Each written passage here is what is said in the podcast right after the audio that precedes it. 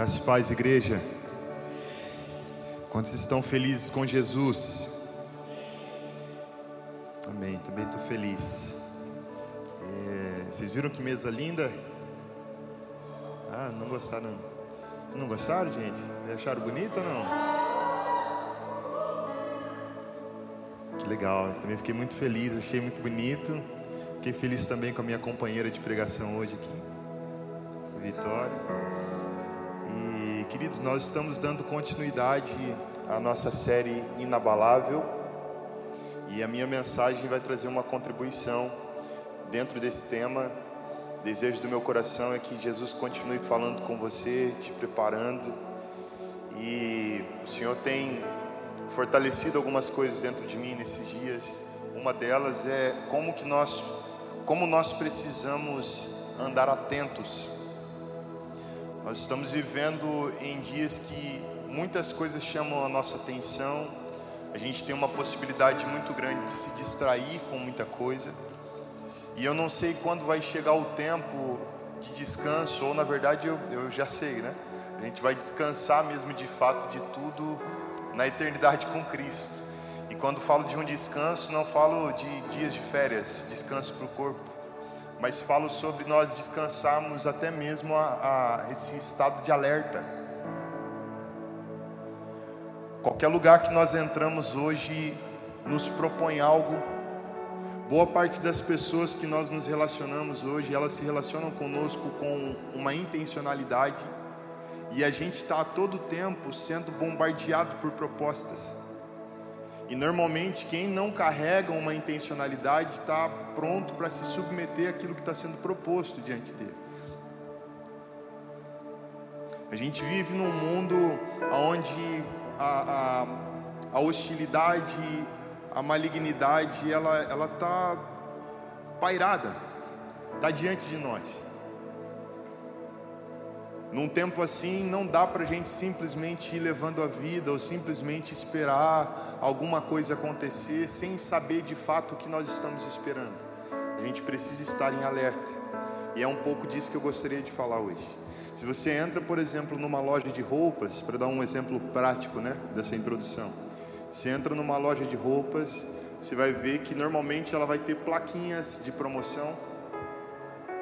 É, três camisetas por 50, quatro blusinhas por não sei quanto. E, e qual que é o intuito? Vender. Você entrou dentro de um lugar como esse, ele tem uma proposta para você.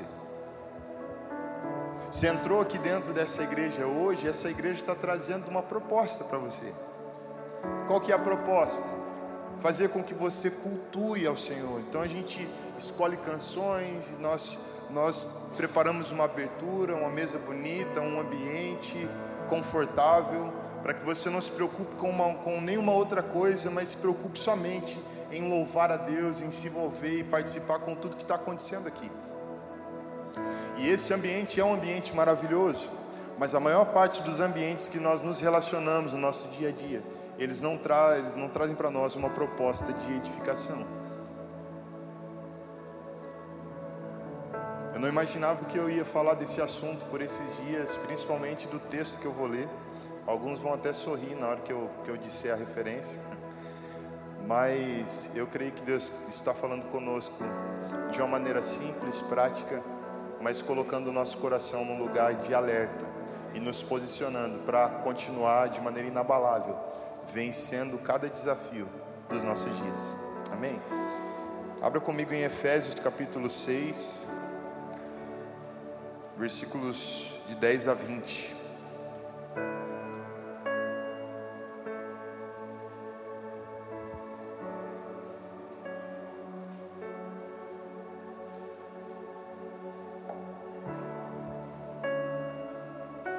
Efésios 6, 10 a 20. Quem achou, diga achei. Vamos ler juntos. Quanto ao mais, Sejam fortalecidos no Senhor e na força do seu poder. Vistam-se com toda a armadura de Deus, para poderem ficar firmes contra as ciladas do diabo. Porque a nossa luta não é contra a carne, contra o sangue e a carne, mas contra os principados e as potestades, contra os dominadores deste mundo tenebroso, contra as forças espirituais do mal nas regiões celestiais. Por isso, peguem toda a armadura de Deus, diga isso comigo: toda a armadura, para que vocês possam resistir no dia mal e depois de terem vencido tudo, permanecer inabaláveis. Portanto, fiquem firmes, cingindo-se com a verdade e vestindo a couraça da justiça. Tenham os pés calçados com a preparação do evangelho da paz, segurando sempre o escudo da fé, com o qual poderão apagar todos os dardos inflamados do maligno. Usem também o capacete da salvação e a espada do espírito, que é a palavra de Deus. Orem em todo tempo no espírito com todo tipo de oração e súplica, e para isto vigiem com toda perseverança e súplica por todos os santos, e orem também por mim, para que no abrir da minha boca me seja dada a palavra, para com ousadia tornar conhecido o mistério do Evangelho, pelo qual sou embaixador em cadeias, para que em Cristo eu seja ousado para falar, como me cumpre fazer. Amém. Obrigado, Espírito Santo, pela tua palavra. Nós clamamos, ó Deus, fale conosco mais uma vez. Nós precisamos ouvir a Sua voz, nós precisamos, ó Pai, te conhecer, e nós precisamos, ó Deus, compreender cada vez mais, ó Deus, os Seus ensinos, ó Pai. Porque o desejo do nosso coração é te agradar, o desejo do nosso coração é andar em passos certos, ó Deus, em direção a missão que o Senhor tem para cada um de nós, em direção à tua volta, em direção, ó Pai, ao teu plano para com a igreja. Nós clamamos, por favor, fale conosco mais uma vez, ó Deus, não porque merecemos, mas porque dependemos de Ti, precisamos de Ti. Nós te amamos, ó Deus, amamos a Tua palavra, por isso nós pedimos, Espírito Santo, conecta o nosso espírito ao Teu espírito para que nós possamos, ó Deus, estarmos ligados, ó Deus, e sensíveis à tua palavra, à tua voz. É o que nós pedimos em nome de Jesus. Amém. Queridos, esse texto ele já começa dizendo o seguinte: quanto ao mais. Quando eu, eu me coloquei a ler esse texto e eu vi essas primeiras palavras, quanto ao mais, eu percebi que tinha um quanto ao menos. Não dava para falar do quanto ao mais sem saber do que estava vindo antes, porque quanto ao mais são praticamente considerações finais. Quando ele diz quanto ao mais, ele está dizendo: eu já, já instruí tudo que precisava ser instruído, então falta só uma parte aqui para a gente selar esse assunto, então eu vou, vou deixar aqui para vocês. E percebendo isso, eu fui lá para Efésios 1 e comecei a ler todos os capítulos, né, que são poucos, são seis apenas. E quero até te conduzir nessa leitura. Né? De repente seria até muito válido se a gente lesse, se a gente pudesse ler o livro todo aqui. Hoje, de uma maneira diferente, eu pude olhar para essa carta como um todo. A voz está meio viajando aí, né? Eu não viajo, não, fica aqui comigo. Já vai dar certo. Então a gente vai olhando para a carta toda de Efésios, nós vamos ver Paulo ele demonstrando uma alegria muito grande pelo chamado que ele recebeu de Deus. A alegria de ter sido escolhido para conhecer o mistério de Deus, de demonstrar a sua imparcialidade, de demonstrar o seu amor que não faz acepção de pessoas. Que até então os gentios aqui, eles não tinham esperança de participar como os judeus participavam das palavras e das promessas de Deus. Eles sabiam que as palavras e as promessas, elas tinham um, um alvo, tinham um povo como alvo. E a partir daquele povo, sim, algumas coisas iriam tocar os gentios, mas, mas não tendo essa primogenitura, a tendência mais natural dos gentios era andar cada um segundo o seu próprio entendimento, seus próprios pensamentos. Assim é para nós hoje. Quando nós não temos uma missão, quando nós não temos um lugar para colocar os nossos olhos, a tendência mais natural é que a gente ande conforme o que a gente acredita ser, conforme o nosso próprio entendimento e pensamento. Mas Paulo ele começa a expressar: olha, queridos, eu fui escolhido por Deus para trazer essa mensagem, para trazer a revelação desse mistério, que foi um, um mistério durante muitos anos, mas, já, mas agora está sendo revelado. E qual que é esse mistério? Na dispensação da plenitude dos tempos, Deus fez convergir em Cristo todas as coisas, ou fará convergir em Cristo todas as coisas. Ou seja, não haverá mais o povo A ou o povo B, mas sim a nova, nova criatura a partir de Cristo Jesus. Cristo Jesus levou sobre si os nossos pecados, ele assumiu um lugar por nós que fez com que nós todos fôssemos filhos quando nós nos entregamos a Ele. De modo que toda a parcialidade foi tirada, e todo aquele que crê no Filho de Deus se torna um com Ele e é aceito pelo Pai como seu filho, quantos creem? Nós somos unificados em Jesus. E Paulo então começa a falar essas coisas e, ele diz: Olha, então agora que nós sabemos disso, que há uma esperança, agora que nós sabemos que o plano de Deus é convergir todos nós em Cristo e todas as coisas na plenitude dos tempos, então nós precisamos agora deixar tudo que é da velha natureza e começar a abraçar tudo que é da nova natureza em Jesus. É tempo da gente tirar agora as roupas velhas e nos vestir do novo de Jesus para nós.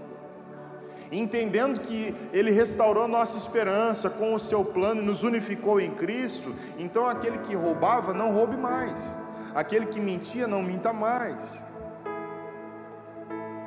Sabendo nós que Jesus fez isso por nós e que os dias são maus, então nós vamos remir o tempo, nós vamos começar a buscar em cada coisa, em cada etapa e decisão das nossas vidas, é descobrir qual é a vontade de Deus para nós,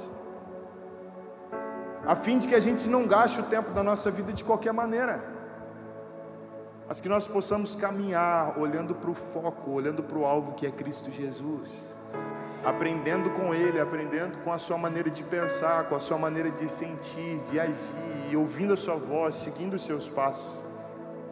E queridos, é, Paulo ele começa a mencionar no, no capítulo 5 algumas relações. A primeira relação é essa, da, do ser humano com a vida, com o tempo, com as ocasiões. A outra relação que ele começa a mencionar é a relação entre marido e esposa, e depois esposa e marido. Depois ele começa a falar da relação de pais para filhos, de filhos para pais. E ele finaliza o sermão falando da relação de patrão, empregado, empregado e patrão. E ele vai dando alguns passos. Olha, o marido precisa aprender que ele precisa amar sua esposa como Cristo amou a igreja e se entregou por ela. Esposas aprendam a submeter-se aos seus maridos que assim como Cristo é o cabeça do marido, o marido é o cabeça da esposa. E todos esses ensinos sem a corrupção e a deturpação que a gente tem nos dias de hoje, mas com pureza, com procedência. Pais, olha, não provoquei os vossos filhos a ira. E a gente sempre olhou para esse texto e acreditou que Deus estava dizendo que a gente não podia deixar o nosso filho nervoso. Mas a ira que ele está citando aqui não é a ira do filho, mas é a ira de Deus. Pais, não provoqueis os vossos filhos a ira de Deus, pelo contrário, ensine eles no Senhor. Que ensinando eles no Senhor, eles não vão sofrer a ira de Deus, mas vão ser abençoados no caminho do Senhor. Filhos, sede obedientes aos vossos pais. E aí ele vai falando sobre a, a relação ali do, do do patrão e empregado, né? Eu até usei de um exemplo, porque normalmente a gente vê, por exemplo, alguém pedindo a Deus, Senhor, por favor, me dá essa promoção no meu emprego, por favor, me dá esse aumento no salário. E aí essa pessoa que está pedindo a promoção para Deus só trabalha na frente do patrão. Aí você vê uma confusão, porque de fato a gente não sabe quem é que vai dar a promoção, se é o patrão, se é o Senhor, porque quando o patrão não está vendo, o Senhor está vendo. E algumas posturas elas vão, vão meio que questionando a gente. Esse é ainda um exemplo muito comum, mas é um exemplo até que, que, que sutil. E Paulo se dedica a falar com uma precisão muito, muito grande das relações. E quando ele termina de falar das relações, ele começa aqui então o capítulo 6 e no versículo 10 ele diz: Quanto ao mais, sede fortalecidos no Senhor e na força do seu poder, e revestivos de toda a armadura de Deus. E a gente precisa pensar nisso. Como é que nós vamos ser é, é, é, fortalecidos no Senhor e na força do seu poder. Queridos, a força do poder de Deus está naquilo que Ele faz, e Ele faz tudo quanto disse que iria fazer. Nós nos fortalecemos no Senhor quando nós nos fortalecemos da palavra que vem de Deus. Estamos juntos? E nos fortalecemos na força do seu poder quando começamos a desfrutar do fruto da sua palavra na nossa vida. Com qual objetivo? A fim de que nós não venhamos a cair nas ciladas do diabo. E a gente precisa lembrar que cilada é, é uma coisa que quando pega alguém, pega na surpresa. Mas essa surpresa não foi elaborada na hora. Porque uma cilada fala de um plano. Vou preparar uma cilada para pegar o João. Que horas que o João sai de casa? Que horas que ele volta para casa, onde ele costuma passar, o que, que ele gosta de comer. Vai estudando. E nós precisamos lembrar também que o diabo ele não tem pressa no que diz respeito a preparar uma cilada para a gente. Pode levar anos. Através de pequenas semeaduras, através de pequenas influências, as coisinhas vão se juntando e daqui a pouco a gente está na cilada. Por isso que coisas que Deus libertou a gente há 5, há 10 anos, há um bom tempo, nós não precisamos, nós não podemos brincar com elas. Que pode ser que com o passar do tempo a gente descanse e nós possamos ser pegos nesse lugar. Eu descobri que era essa mensagem que eu precisava trazer aqui quando eu li principalmente o versículo 13, que ele fala: para, é, é, para que após vocês vencerem essas lutas, vocês consigam permanecer firmes, inabaláveis. Olha só que interessante. Depois de vencer, ainda existe um processo. Depois de vencer, ainda precisa de, de existe um lugar que ele precisa permanecer. Esse lugar de alerta, de vigiar, de estar atento que às vezes a gente vence uma coisa e outra e acha que já venceu tudo, queridos. Enquanto Deus nos der vida nesses dias, antes da volta de Jesus, antes do estabelecimento total do reino de Deus, nós vamos passar por lutas.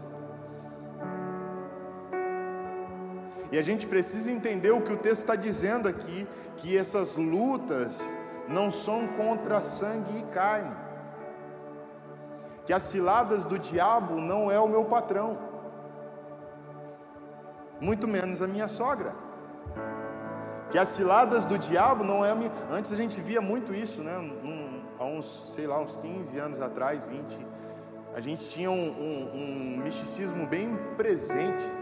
Aí alguém estava indo para a igreja, aí o ônibus quebrava, tá vendo? O ônibus quebrou na hora que eu estava indo para a igreja. Olha o diabo trabalhando, o diabo é sujo mesmo, quebrou o ônibus. Olha, na hora de vir para o culto, Chegou uma visita em casa, ei diabo, diabo é sujo, trouxe uma visita aqui na hora de eu ir para a igreja. Furou o pneu do carro, eita, acilado do maligno, tá vendo? diabo não dorme, não descansa.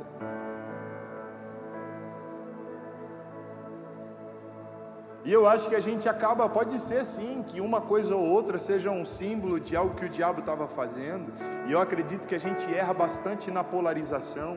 Quem acredita, quem não acredita em diabo, em demônio, em, em espírito maligno, influência do mal nenhuma, erra pela polarização porque é real. A palavra nos mostra isso. Paulo aqui incansavelmente nesse texto ele está falando. No capítulo 1, ele começa a, a, falar já a respeito dos principados e das potestades, de algo que está no ar, de algo que está presente e alertando o povo. Só que o outro lugar que a gente erra é na polarização, de acreditar que tudo que dá errado é do diabo. Ah, não, depois que eu virei crente. as lutas aumentaram. Queridos, pode ser que você ganhou percepção delas. Mas as lutas acontecem na nossa vida.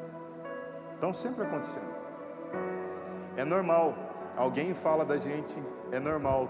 Pneu fura, ônibus quebra, avião cai. Ora uma porta de emprego se abre e ora se fecha. E a gente passa por essas situações porque são adversidades da vida. Então algumas coisas elas dão errado sim.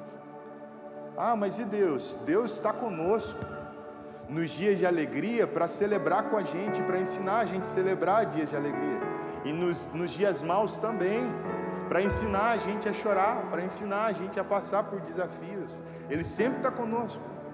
Quantos creem nisso? De repente tem alguém aqui que precisava desse lugar, dessa palavra. Deixa eu dizer para você: sai um pouco da neura e olhe para o Deus Emanuel que está sempre conosco. Não importa o que aconteça, nós estamos aprendendo, estamos crescendo, estamos vivendo nele. E aí Paulo então ele, ele começa a, falando assim dessas coisas, né, dessas, dessas lutas. Acredita-se que Paulo ali na prisão, é, ele, ele sempre tinha por perto um guarda romano, que ficava ali fazendo a guarda dele, não permitindo que ele saísse ou que fizesse qualquer outra coisa. E os guardas romanos, eles usavam, eles usavam armaduras.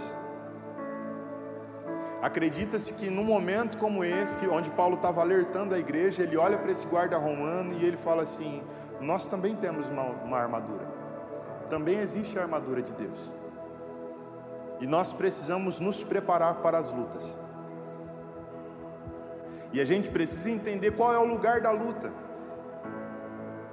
E qual é o ambiente de combate da luta?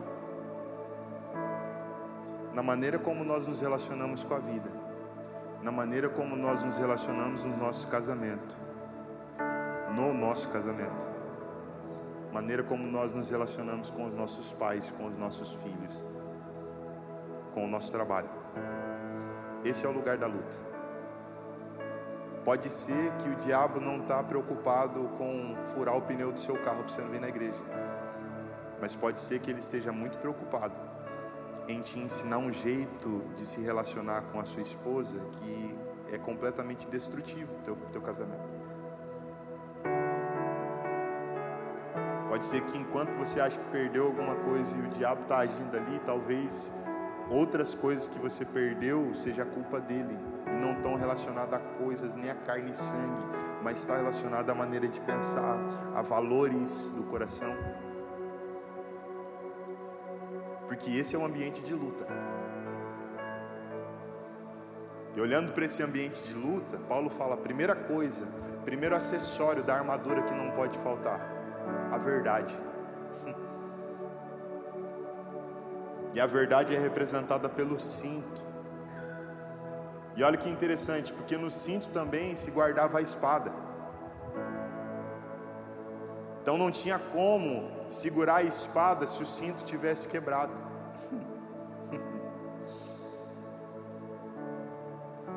Tem um pastor que a gente ouviu ele falando a respeito disso, né? E ele falando do cinto que prende a calça. Né? trazendo essa ilustração. Se tira o cinto, a vergonha é mostrada. Ou seja, quando nós não andamos na verdade, nós corremos o risco de passar vergonha. E quando nós não andamos com, tendo a verdade como prioridade na nossa vida, a gente não consegue sustentar a espada que é a palavra. para que a gente ande num caminho inabalável, a gente precisa se atentar para essas coisas. A gente precisa entender que tem uma luta acontecendo e que ela está acontecendo a todo tempo.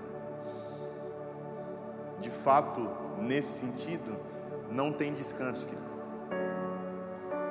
Ou a gente está sempre alerta, ou a gente está sempre pensando com a mente naquilo que Deus nos chamou para ser e fazer, pensando na nossa missão, em quem nós somos nele, ou nós vamos cair nas ciladas do maligno. Na hora que você pensar que ele está numa coisa, ele está numa outra que você não estava nem dando bola, como eu estou dando o exemplo aqui. Então, primeira coisa, verdade. Fala assim comigo, verdade. É o primeiro acessório dessa, dessa armadura. Segundo, era a couraça, e a couraça protegia aqui o peito, os órgãos vitais.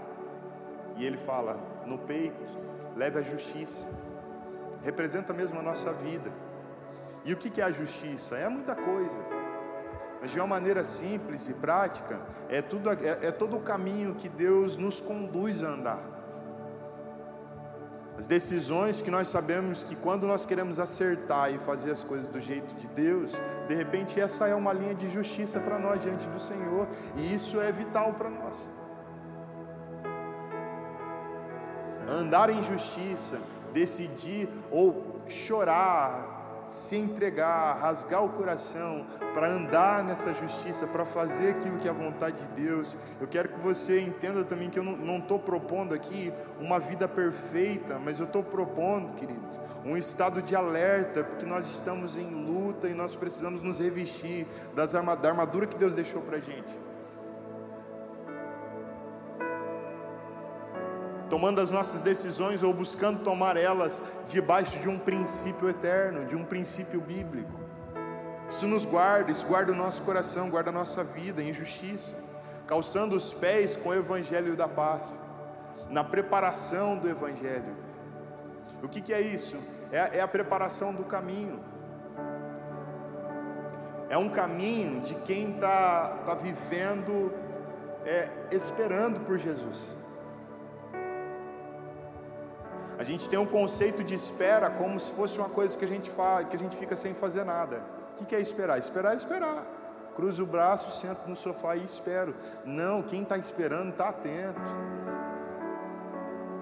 Não é essa espera de quem não, não sabe o que está esperando. Mas nós sabemos o que nós estamos esperando. E nós também sabemos o que nos espera, o que espera pela igreja sabendo o que nos espera, nós vamos preparar o nosso caminho na preparação do Evangelho, das boas novas que nos foi dada, em paz, em Deus. Tendo também o escudo da fé. E o, o, se você for curioso, depois você vai procurar a armadura do guarda romano e normalmente a primeira imagem que vai aparecer é eles com um escudo redondinho assim, parece um chapéu. Mas eles não têm só aquele escudo, e principalmente o escudo que Paulo estava falando era de, uma, de um, um escudo que protegia eles de dardos inflamados, que era aqui nesse, nesse contexto uma das, das armas de ataque mais ferozes. O arqueiro puxava a flecha e quando ele estava pronto, alguém colocava uma estopa ali na ponta e acendia, e eles mandavam dardos inflamados.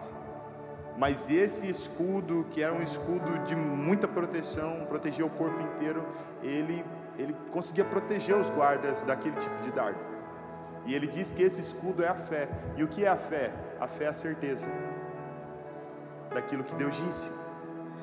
Ou seja, os dardos inflamados do maligno, os dardos inflamados dessa vida, dos principados e potestades que tentam nos atacar, eles vêm para trazer a nós insegurança e incerteza. Porque se o escudo da fé nos protege deles, é porque sem esse escudo nós, nós vamos vacilar no entendimento, na palavra, na vida com a fé nós temos a certeza daquilo que Deus há de fazer. Sem a fé nós não temos certeza de nada. É o nosso apoio, é a nossa segurança. Queridos, como está isso tudo na tua vida? Eu quero que você vá me ouvindo e vá olhando para dentro de você, porque essa série inabalável é para fortalecer a gente. É para preparar a gente para de fato todo o combate que nós nós venhamos a ter pela frente. Amém. Colocando na, capa, na cabeça o capacete da salvação. E é muito óbvio, né? Capacete na cabeça fala da mente, fala das mentalidades, dos pensamentos. E a gente precisa crer que nós somos salvos em Jesus Cristo. Quantos creem que são salvos? Ele nos salvou. Nessa mesma carta, Paulo ainda vai dizer no capítulo 2: Olha, não por obras, para que ninguém se ache digno, mas por graça.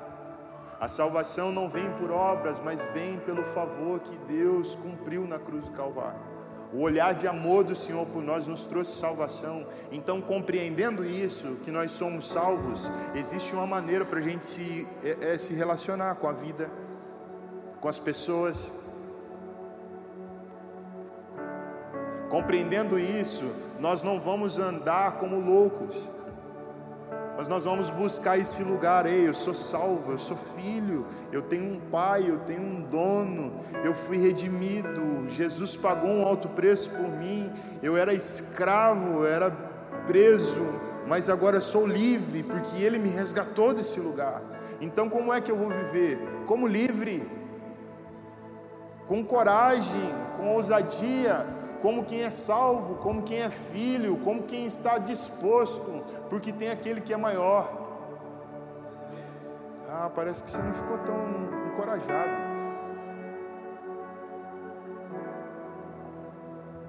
Fala para o seu irmão assim: você é salvo, irmão. Fala para ele assim: bora.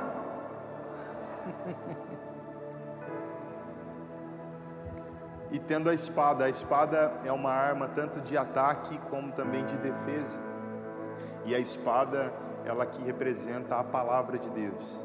A gente vai ver em Mateus capítulo 4, no momento da tentação, Jesus atacando e se defendendo em relação à tentação do diabo com a palavra de Deus. E queridos, não tem como ou nós aprendemos, ou nós decoramos, ou nós colocamos para dentro de nós aquilo que Jesus diz, para que a gente possa se posicionar diante de um mundo, como o Paulo está dizendo aqui, um mundo tenebroso, dias maus, intencionalidades, propostas que não são de edificação, ou nós temos um domínio sobre a palavra, sobre os princípios de Jesus, ou a gente vai pisar errado. E ele fala: revistam-se de toda essa armadura. E agora Paulo ele, ele vai dar um bônus. Ele vai falar de, de uma arma que de repente seja mais poderosa do que todas essas outras aqui. Que de verdade é essa arma que sustenta todas essas outras. E ele vai começar a falar da oração. Normalmente, quando nós enfraquecemos na oração, nós enfraquecemos em fé, nós enfraquecemos na palavra, nós enfraquecemos na verdade, na justiça. Algumas coisas já não começam a brilhar tanto como a salvação, por causa da oração. Semana que se passou, eu tive algumas experiências com Deus em oração que mexeram muito comigo. sentimento da presença de Deus ali junto de uma maneira muito simples e que eu nem sei explicar como era, mas enquanto eu orava, eu estava sentindo que o Senhor estava ali comigo, tocando. não sei se vai ser sempre assim, de repente não, queridos, mas esse lugar me encorajou, esse lugar me fortaleceu no Senhor, esse lugar me trouxe de volta quem eu sou e o que eu nasci para ser. Esse lugar me trouxe de volta para a minha missão e eu queria dizer isso para você. Paulo ele fala três características aqui da oração. Primeira, a oração constante. E essa daqui a gente não consegue praticar só de domingo, que constância é constância. Então, dependendo de como está a nossa vida de oração, como está a nossa fé no poder da oração, isso vai dizer tudo, como, como nós estamos é, é, lidando com os combates da vida.